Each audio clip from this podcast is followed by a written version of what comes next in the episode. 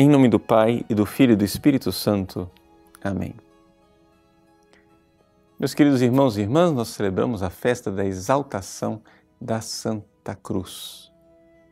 É uma festa que só tem sentido para quem verdadeiramente tem fé.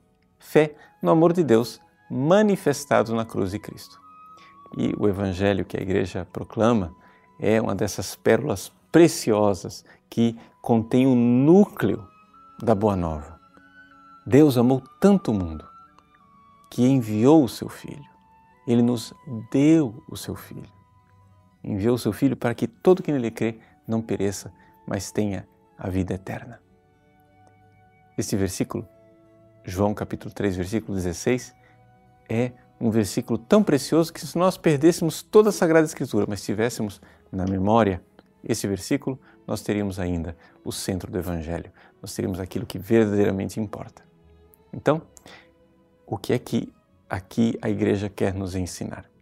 Quer nos ensinar que na cruz de Cristo brilha o amor de Deus por nós. Essa é a primeira coisa e é a realidade mais importante. Digo isto, que parece uma coisa óbvia para algumas pessoas, porque infelizmente nos últimos tempos tem se enfatizado muito o outro lado da moeda. Ou seja, ao invés de nós olharmos para a cruz de Cristo e vermos na cruz de Cristo Deus abandonado pelo homem, Deus que amou tanto o mundo, embora o mundo tenha rejeitado o Deus que se fez carne, a ênfase que se dá é o contrário. Ou seja, de olhar para a cruz de Cristo e ver ali o homem abandonado por Deus. Mas se nós olharmos na cruz de Cristo e virmos somente o homem abandonado por Deus, nós estamos com metade da verdade. E, aliás, a metade menos importante. Eu sei que existem muitas eh, espiritualidades e, e, pessoas que enfatizam muito essa realidade do Cristo abandonado. Algumas teologias que exploraram bastante este veio é, precioso. Existe algo de bom ali, eu não estou negando e nem estou condenando ninguém como herege, não é isso. Mas o que eu estou dizendo é que a experiência dos primeiros cristãos era exatamente o contrário. Se você for ver, por exemplo, a primeira carta de São João, quando São João diz que Deus é amor, né?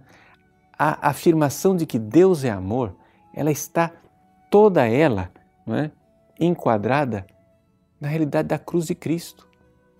Ou seja, a cruz de Cristo, o amor de Deus manifestado na morte de Cristo na cruz, é que nos revela a natureza de Deus como amor, amor infinito, amor sem limites, amor radical.